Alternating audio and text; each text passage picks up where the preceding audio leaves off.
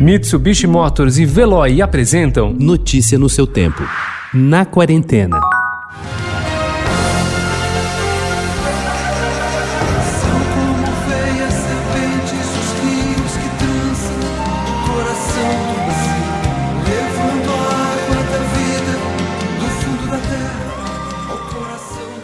No começo deste ano, a atriz Ingra Liberato levou o filho Guilherme, de 17 anos, para conhecer o Pantanal. Os dois tiveram como cicerone o cantor e compositor campo-grandense Almir Sater, que tem uma fazenda na beira do Rio Negro. Ingra queria dar ao filho o aprendizado que teve há 30 anos quando participou da novela Pantanal de Benedito Rui Barbosa na extinta TV Manchete. Como alguém que vai mostrar Paris ou Nova York para um filho, foi mostrar o Pantanal. A natureza nos ensina sobre relacionamento, força, limite, diz a atriz. Assim como Ingra viveu e ensinou essa experiência ao filho, o remake de Pantanal, recentemente anunciado pela TV Globo para 2021, cria a expectativa de um novo encantamento com a região, que, no entanto, sofre com queimadas e a perda significativa de seu bioma.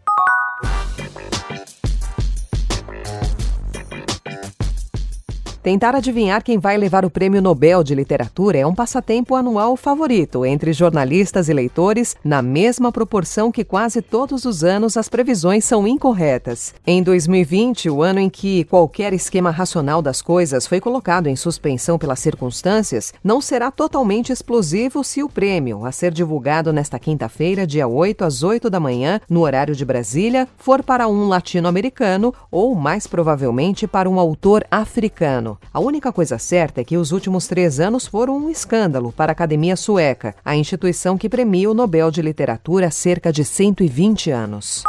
João Fonseca possui uma extensa trajetória como ator e diretor de teatro. Já montou peças de Nelson Rodrigues, Shakespeare, Bertolt Brecht, recebeu inúmeros prêmios. Tem um pé dançante no musical e foi um estouro de bilheteria com Tim Maia e Cazuza, canto, dança e humor. Fonseca dirige também o Vai Que Cola no Multishow. Numa entrevista por telefone do Rio, ele confessa que, apesar da quilometragem, está nervoso como um principiante. Não é para menos. Nascido em Santos em 1964, Fonseca estreia na direção de cinema com Não Vamos Pagar Nada. O longo estreia nesta quinta em praças das quais os cinemas já estão liberados. A partir da outra quinta, chegará ao streaming.